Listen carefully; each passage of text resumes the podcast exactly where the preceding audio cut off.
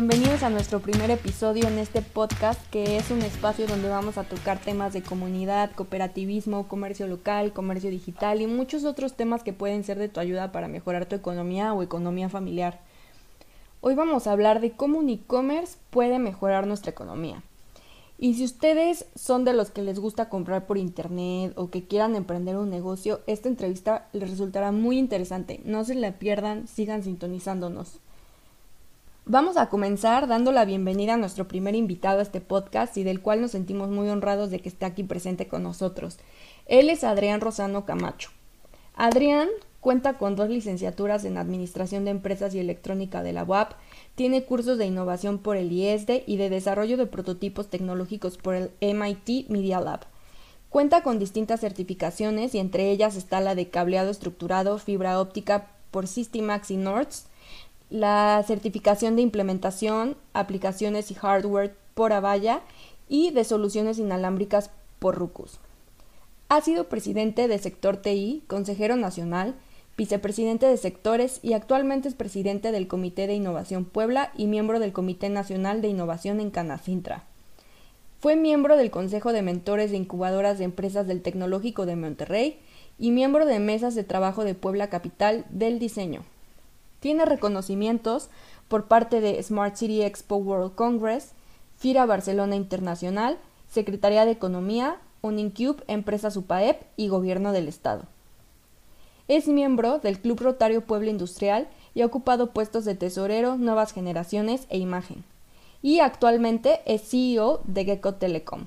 Bienvenido nuevamente Adrián y muchas gracias por haber aceptado nuestra invitación. Platícanos un poco más sobre qué es Gecko Telecom y a qué se dedican. Telecomunicaciones, pero eh, la gama de telecomunicaciones es muy amplia, o de TI, ¿no? tecnologías de información.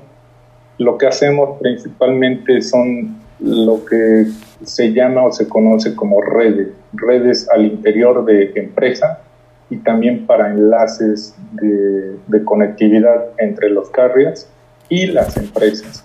Es decir, que nosotros estamos del lado cliente trabajando al interior de su empresa, fábrica, hospitales, todo esto, y también trabajamos una parte de la empresa, le trabaja a los carriers.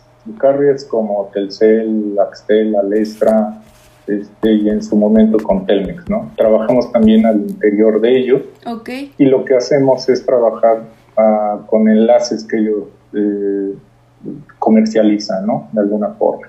Y bueno, hoy en día pues ya también hacemos cuestiones de industria 4.0, Internet de las Cosas, y comenzamos ya a manejar todo lo que son aplicaciones.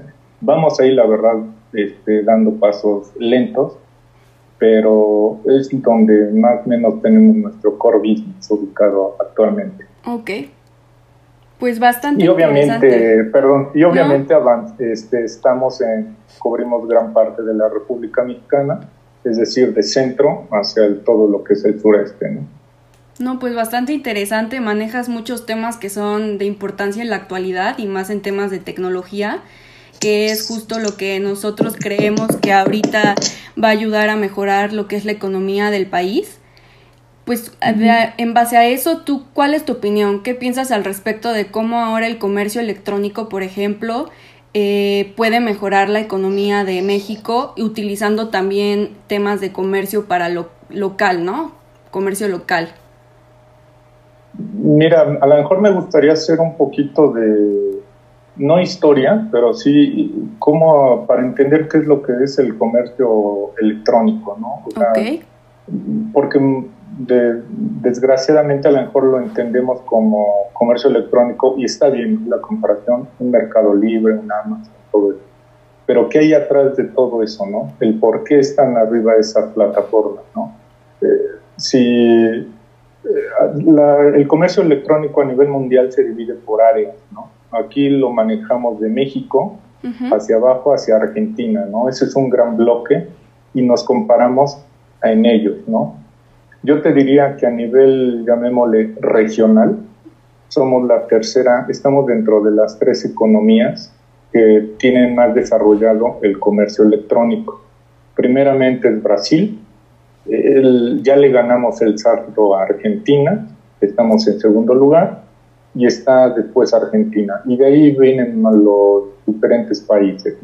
Pero aquí surgen, ahí ya lo puedes desmenuzar y comienzas a ver diferentes tendencias, ¿no?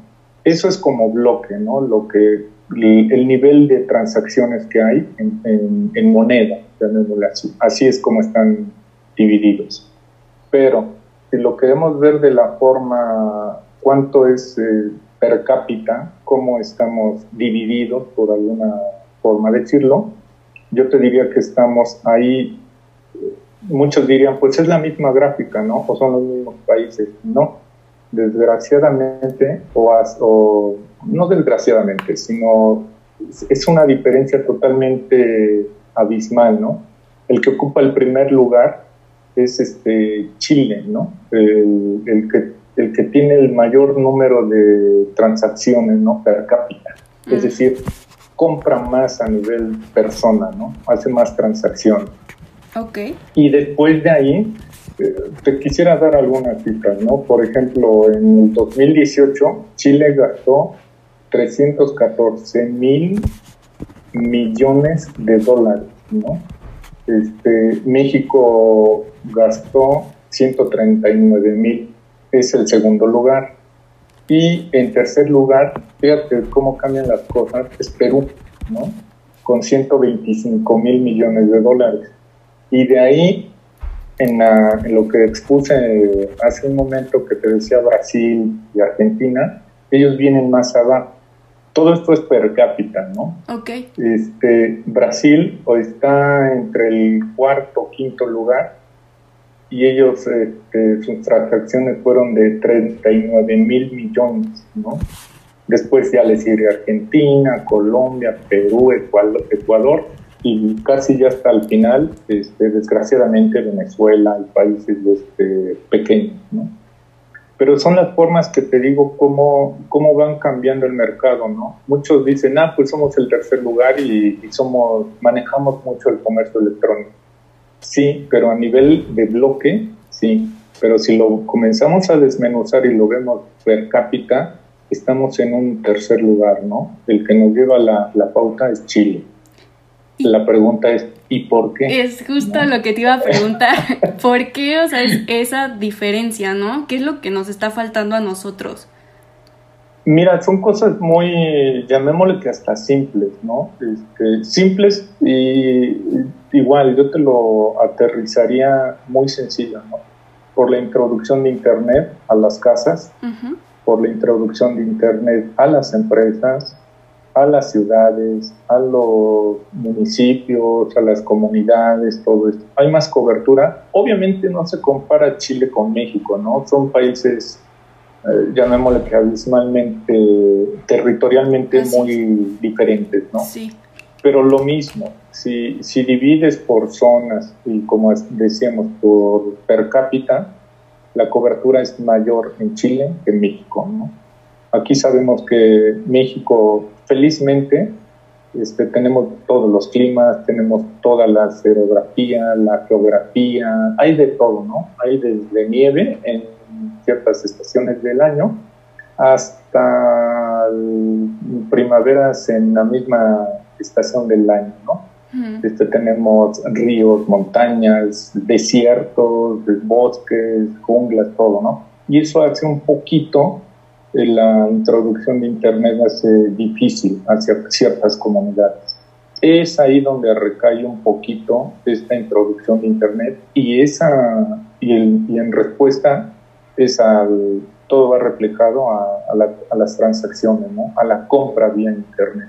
Claro. Entonces, si te das cuenta, y esto, híjole, es que te digo, es un tema muy, muy amplio. Y de ahí vienen ya políticas, cuestiones, carriers, que muchos de ellos, en pocas palabras, dicen, pues yo sí le apuesto a meter Internet a ciertas comunidades, de territorio, pero también ustedes, los otros carriers, apuesten en, ¿no? Claro. Y es ahí donde comienzan una lucha de, pues no sé si de poderes, no sé cómo llamarle, donde unos sí le apuestan, unos por conveniencia apuestan a ciertas áreas, a ciertas coberturas y todo esto, ¿no? Y es ahí donde nos vamos un poquito retrasando. Eso es en cuanto a cobertura. Pero hay otra parte muy, este, llamémosle que también básica, el por qué, o yo lo dividiría, dividiría el por qué el comercio electrónico. Uno es la infraestructura, que es lo que comentamos, y otra sería la forma, no es de educación, pero la forma de cómo concebir el comercio electrónico, ¿no? Muchos, y, te lo digo yo, honestamente hace algunos años éramos, este, teníamos dudas, ¿no?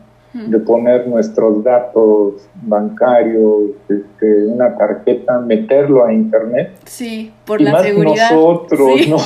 y más nosotros que andamos en ese mundo de, de telecomunicaciones, sabemos todos los hackeos y todo esto, ¿no? Y, y, existe siempre esa zozobra, ¿no? Que dice, ¿y si lo pongo? ¿Y si me lo roban? ¿Y si? Y muchas cosas, ¿no?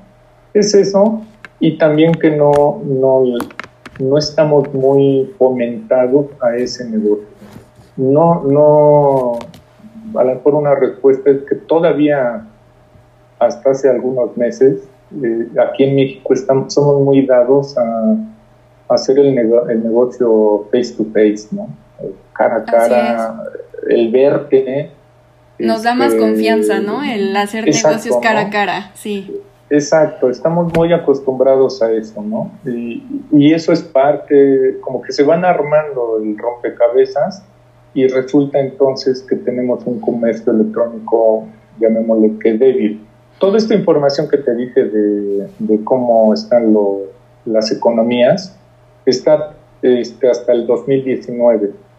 Todavía el 2020 está, ahora sí que se está trabajando y, donde estas economías o estos este, montos que te hacía yo mención son del año 2019, ¿no? Ahorita podemos a lo mejor crecer, ¿no? En esa evolución, pero todavía no hay este, eh, tanta información ahorita, ¿no? Y desde ahí te diría yo que parte todo esto del comercio electrónico, ¿no? Está creciendo, sí, abismalmente. Aquí tengo también otra información que también me gustaría decírtela. ¿Cuánto ha crecido del 2018 hasta marzo del 2000? Perdón, esta gráfica es del 2018 y con, con, con visión hasta el 2022 y puede crecer el comercio electrónico en México casi un 80%, ¿no? Casi. Este, eh, y eso está prospectado hasta el 2022. Eh, Brasil, ¿cuánto puede crecer? Fíjate que ahí nada más están, está una prospección de un 40%, Argentina un 30%, Colombia un 3%, ¿no? Esto es en bloque. Y si te das cuenta, nosotros en tendencia vamos a casi a duplicar las transacciones electrónicas. ¿Y tú crees que ese crecimiento exponencial tenga algo que ver con la pandemia que estamos sufriendo ahora? Esto esta, esta fuente que te digo se hizo antes de. Antes de. Todavía estaba, no estaba contemplado esto. Y yo te diría, se puede, va a mejorar eh, en gran escala o va a dar, va a dar un pico más... Más alto del ya prospectado. no los picos que oímos a diario a las 7 de la noche, pero este pico sí puede subir, eh, no exponencial, pero sí unos puntos, y yo diría que muy este, significativos, ¿no? Esto te digo es lo que estaba prospectado antes de todo lo de esto de, del COVID, ¿no? Hay, hay este, más información de todo lo, lo, que, cómo puede ir